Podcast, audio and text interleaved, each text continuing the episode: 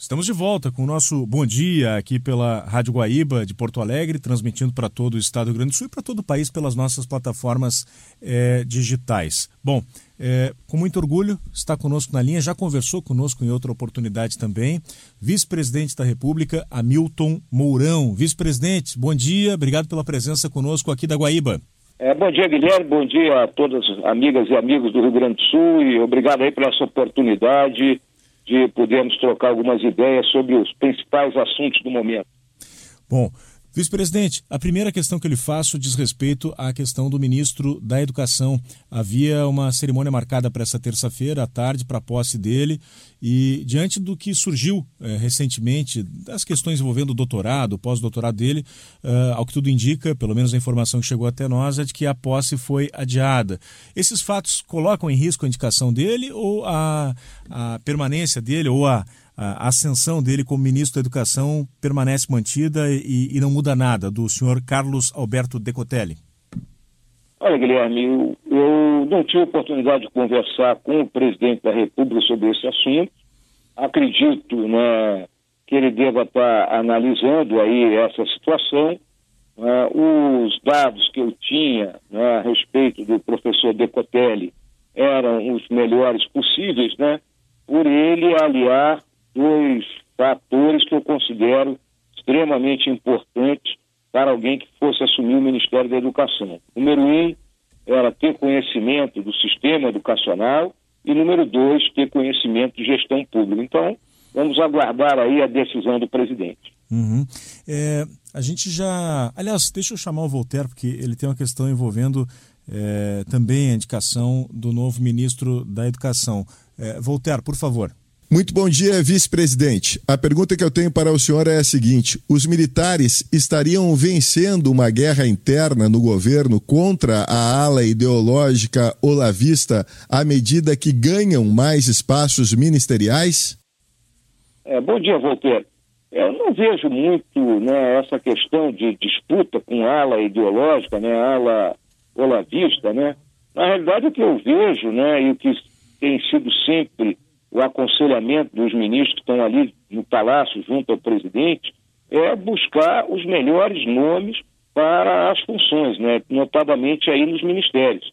Então, sempre a busca por alguém né, que esteja, de uma maneira geral, afinada com a forma de pensar do governo, com as ideias do governo, né, e, mas que também né, tenha capacidade gerencial e, principalmente, muito conhecimento do assunto uh, no qual ele será responsável. General, nós ontem pela manhã, quando acordamos, víamos aquela sua imagem pedalando, aliás, estava firme na, na, pedalada de bicicleta, mas sem a máscara. Ah, a pergunta que eu faço, esse é um assunto menor, mas ele tem sido objeto de, inclusive, demandas judiciais. O senhor não teme ser, assim como o presidente Bolsonaro, alvo de uma ação para lhe obrigar a usar máscara quando estiver em público, aí em Brasília? Olha, eu uso a máscara em todos os momentos. Agora, fazendo exercício físico de forma isolada, afastada, eu considero que o uso da máscara é até prejudicial porque você fica respirando um ar viciado. Eu, por exemplo, não consigo respirar. Né? Agora, em todos os outros compromissos, eu parei sempre de máscara, não deixo de usá-la. Uhum.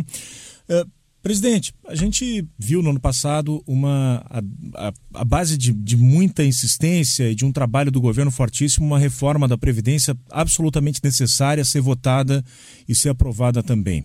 É, não era a reforma dos sonhos, talvez, do Paulo Guedes, sua e do presidente Bolsonaro, mas foi aquela que o Congresso resolveu aprovar e isso foge a, ao, ao Poder Executivo, né? A palavra final, nesse caso, cabe ao Legislativo.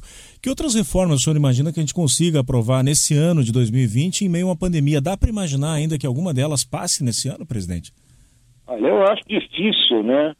Que se aprove alguma reforma esse ano ainda, por duas razões. Em primeiro lugar, a própria questão da pandemia, que ainda vai se estender, vamos dizer assim, nessa sua fase mais aguda por algum tempo, e logo depois nós temos as eleições municipais, que pelas suas próprias características dificultam né, é, o trabalho aí de concertação que tem que ser feito junto ao Congresso.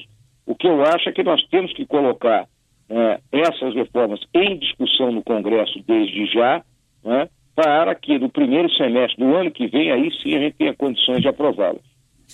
Nós não temos encontrado, General Mourão, um consenso num modelo unificado de gestão da questão da pandemia eh, entre os poderes dos estados e, os poder, e o poder central.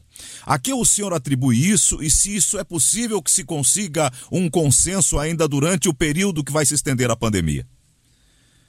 Olha, o que eu vejo, né, o Brasil é um país muito desigual. Né? Nós temos é, regiões com características totalmente distintas.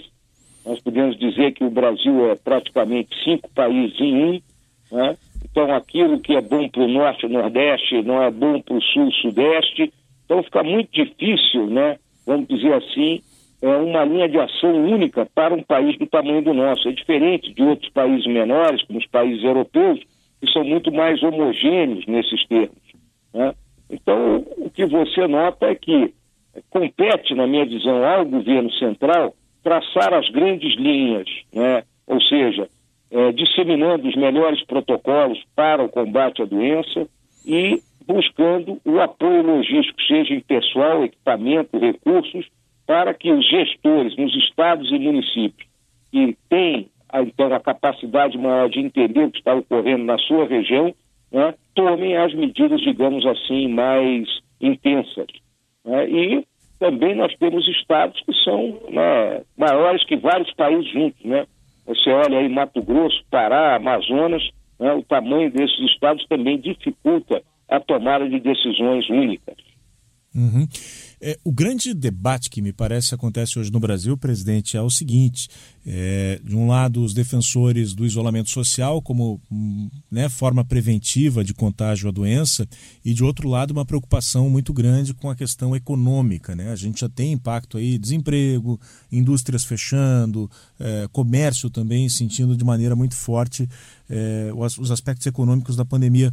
Tem um caminho no meio entre uma coisa e outra que consiga contemplar tanto o, o cuidado com a vida, mas ao mesmo tempo entender que sem economia girando não tem dinheiro para o Sistema Único de Saúde, não tem dinheiro para auxílio emergencial, ou seja, é, há um ponto de equilíbrio? A gente consegue vislumbrar isso? Olha, eu acho que paulatinamente esse ponto vem sendo atingido né, pela ação dos gestores, porque é, houve um momento de uma intensidade maior do isolamento, depois começou-se a liberar determinadas atividades que tinham que continuar a operar, outras né, não pararam nunca, né? Vamos lembrar segurança pública, né, distribuição de alimentos, o pessoal de saúde, operadores de comunicações né, e outros tantos, essa turma não parou de trabalhar em nenhum momento. Né? Então, eu acho que é fundamental que se tenha condições de ir aferindo a curva epidemiológica o tempo todo em cada uma das regiões e nós vamos, enquanto não tiver um medicamento eficaz ou chegue finalmente a vacina, nós vamos ter que conviver com esse ritmo senoidal. Ora, mais é, isolamento mais forte e ora um afrouxamento aí nas medidas. Ou seja, um isolamento inteligente. Essa é a, é a minha visão. Uhum. General, nós, eu acompanhei a questão de uns 20 dias, talvez menos ou um pouco mais, mas algo em torno disso. Um bem fundamentado artigo seu. Eu assino os dois, eu não me lembro se na Folha ou no Estadão, em que o, o senhor falava em linguagem jurídica. Me chamou a atenção aquilo. Eu queria lhe perguntar qual é a sua visão sobre esse inquérito, que para alguns é o inquérito do fim do mundo, que foi instaurado pelo Supremo e que está sendo conduzido pelo Supremo. Olha, essa questão do, do, inquérito do Supremo, né, eu me manifestei a respeito dela já algumas vezes, né, hoje nós temos uma decisão praticamente unânime, né, foi 10 a 1 a decisão no Supremo pela manutenção do inquérito, mas na minha visão, né, não sou um operador do direito, sou apenas um estudioso, né, eu julgo que o ministro do Supremo, como qualquer outro cidadão, como eu mesmo, né, se for caluniado, ofendido, ameaçado, ah, eu irei à polícia, farei um boletim de ocorrência, ah, como consequência a polícia vai investigar, o Ministério Público vai acompanhar, se for verificado que há um crime, haverá uma denúncia, o juiz vai acolher ou não essa denúncia e o processo legal né, será então realizado. Eu acho que no momento em que o Supremo age como polícia, procurador e juiz, a coisa fica um tanto complicada. Uhum, essa autossuficiência né, que, o, que o Supremo meio que se auto-instituiu também, né, presidente? É, eu acho que, mas a decisão está tomada, vamos ver aonde vai chegar isso aí. Né? Não, não falha o Congresso, digamos, o Senado em especial, nessa hora, porque eh, a gente tem um sistema de pesos e contrapesos. E, e, e os poderes eles se fiscalizam entre si, né? Então a gente tem um legislativo que é, digamos assim, serve como uma espécie de balança para o Poder Executivo. Agora, o Supremo Tribunal Federal, embora seja a última instância, ele também tem limites nas suas atribuições legais. E quem, a quem cabe fiscalizar isso é o Senado. Já houve uma tentativa de uma CPI da Lava Toga, existem pedidos de impeachment é, contra alguns ministros da Suprema Corte Brasileira. O senhor vê uma omissão do Senado nessa hora, nesse, nesse episódio? Eu não coloco omissão porque é, um, é uma questão política, e toda a questão política ela é complicada, são visões distintas, né? Nós temos um sistema político partidário muito fragmentado, diferentes interpretações. Então, não digo que haja uma omissão do Senado. Eu vejo que o Senado tem discutido muito isso aí. Tem um grupo lá dentro que é aquele chamado de Muda Senado, né, que durante algum tempo advogou por essa CPI aí, a chamada Lava Toga, né? mas o assunto terminou por não prosperar, até por causa da própria pandemia. É, é um momento difícil, é um momento complicado, mas eu ainda espero né, que esse inquérito conduzido né, aí pelo STF ele termine sendo feito da melhor forma possível, sem atropelar mais, né, digamos assim, o Estado de Direito. General, tem até uma liminar concedida pelo Supremo Tribunal Federal inibindo o Exército como poder moderador, mandando uma mensagem que ele não pode se imiscuir como poder moderador uh, nos conflitos entre os poderes. A indagação que lhe faço é: lhe incomoda que, eh, por algumas uh, representatividades bem expressivas da República, os militares e o Exército seja associado à figura de modelos autoritários? Olha, é óbvio que ninguém gosta de estar associado né, a, a figuras, a, né, figuras de retórica como essa. Né? Essa questão né, das Forças Armadas como poder moderador né, não foi uma discussão colocada por integrantes das Forças Armadas, foi algo colocado, vamos dizer assim, via formadores de opinião. Né? O STF terminou por se pronunciar e as Forças Armadas, elas são defensoras da democracia. É muito claro, está na missão constitucional, quando as Forças Armadas têm a missão de garantir os poderes constitucionais, elas são defensoras da democracia, como está também no artigo 5 da nossa Constituição. Uhum. Eu não vejo uh, esse assunto levado dessa forma, eu acho que uh, houve muito barulho por nada nisso aí. Uhum. Eu, eu, lhe, eu lhe fazer uma pergunta sobre o seu perfil, né? O senhor vem das Forças Armadas e agora um, um político, né? É, iniciando uma carreira, quem sabe, talvez. Mas antes disso, sobre esse assunto, acho que o Jurandir tem um questionamento, o nosso decano aqui do, do, do Bom Dia da Guaíba. Jurandir. General Mourão, uma satisfação e uma honra mais uma vez estar conversando com o senhor aqui no programa. Saiba que aqui neste programa o senhor tem um grupo de patriotas que torce pelo sucesso do nosso governo. E dito isso, eu gostaria de saber do senhor a respeito dessas manifestações que têm acontecido, como domingo passado ainda, de frente ao Palácio do Planalto, em que os manifestantes dando apoio ao governo, mas portam cartazes que se contrapõem aos preceitos democráticos, como inclusive pedindo a volta de uma ditadura. Eu lhe pergunto, isso não atrapalha o governo, que a gente sabe que é um governo democrático e quer manter esses preceitos da democracia? Oh, Jurandir, prazer aí em falar contigo. É, olha, a questão toda está colocada de uma forma muito simples para mim. Né?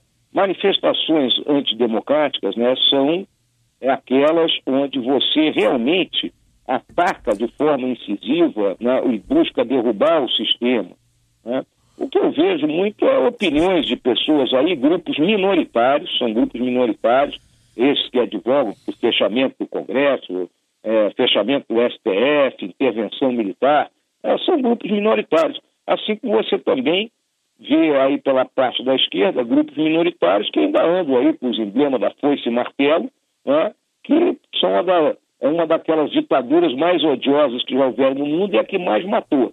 Né? Então, eu vejo é, isso muito claramente como manifestação, não passa disso. Agora, a partir do momento né, em que se passa né, das palavras a ações que sejam realmente intimidatórias e perigosas, aí a, a lei existe para botar essa turma no rumo certo. houve algumas prisões recentemente, presidente, e e aqueles que são defensores, digamos assim, ou desses grupos, disseram que na verdade aquilo ali era se enquadraria dentro da liberdade de expressão. O senhor acha que houve um exagero ou houve de fato um, um se ultrapassou a linha nesses episódios? Vou citar aqui como exemplo a prisão da menina lá, aquela Sarah, Sarah Winter. Sarah Winter. É. Olha, na minha visão, né, houve um, acho que houve um exagero nisso aí. As ações desse pessoal, para mim, era coisa de juizado de pequenas causas. Né?